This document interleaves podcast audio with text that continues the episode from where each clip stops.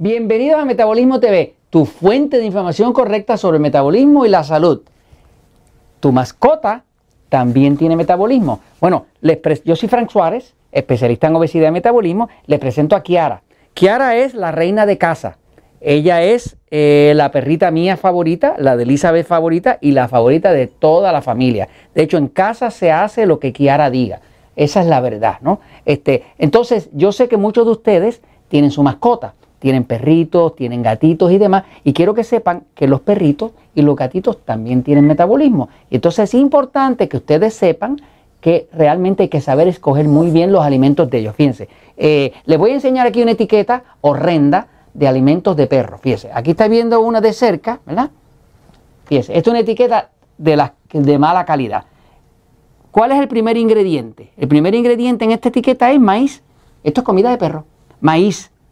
Y después dice harina por, eh, proteica de pollo. Fíjense, el truco es que cuando usted va a comprar alimentos de perro o alimentos de gato, usted debe saber que los perros son descendientes de los lobos y son carnívoros. Los perros no comen granos, no comen arroz, no comen maíz. De hecho, la razón por la cual hay tantos perros y gatos gordos y diabéticos y artríticos es porque le están dando montones de gramos, que lo mismo que le engorda a usted, que es el arroz, el pan, eh, el, trigo, la harina, eso es lo mismo que los engorda a ellos. Así que ellos tienen derecho a la salud y dependen de que usted escoja correctamente. Observe siempre que cuando va a comprar un alimento, trate de comprar alimentos que sean libres de grano, que no tengan maíz, que no tengan arroz, que no tengan trigo.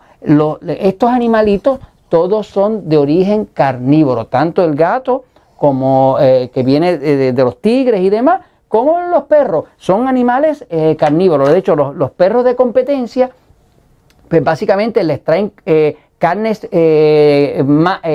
limpiecitas que no están sin procesar, que son naturales y se la dan fresquecitas, lo más fresco posible, porque son perros de competencia y los quieren tener de competencia, con, alimentos de calidad. Entonces, eh, el perrito suyo tiene derecho, el gatito suyo tiene derecho a que se le cuide y a que se le escoja buen alimento. Evite los alimentos con grano, evite los alimentos con gluten. Ellos también merecen tener su salud. Y esto se los comento, ¿verdad, Kiara? Kiara, porque la verdad siempre triunfa.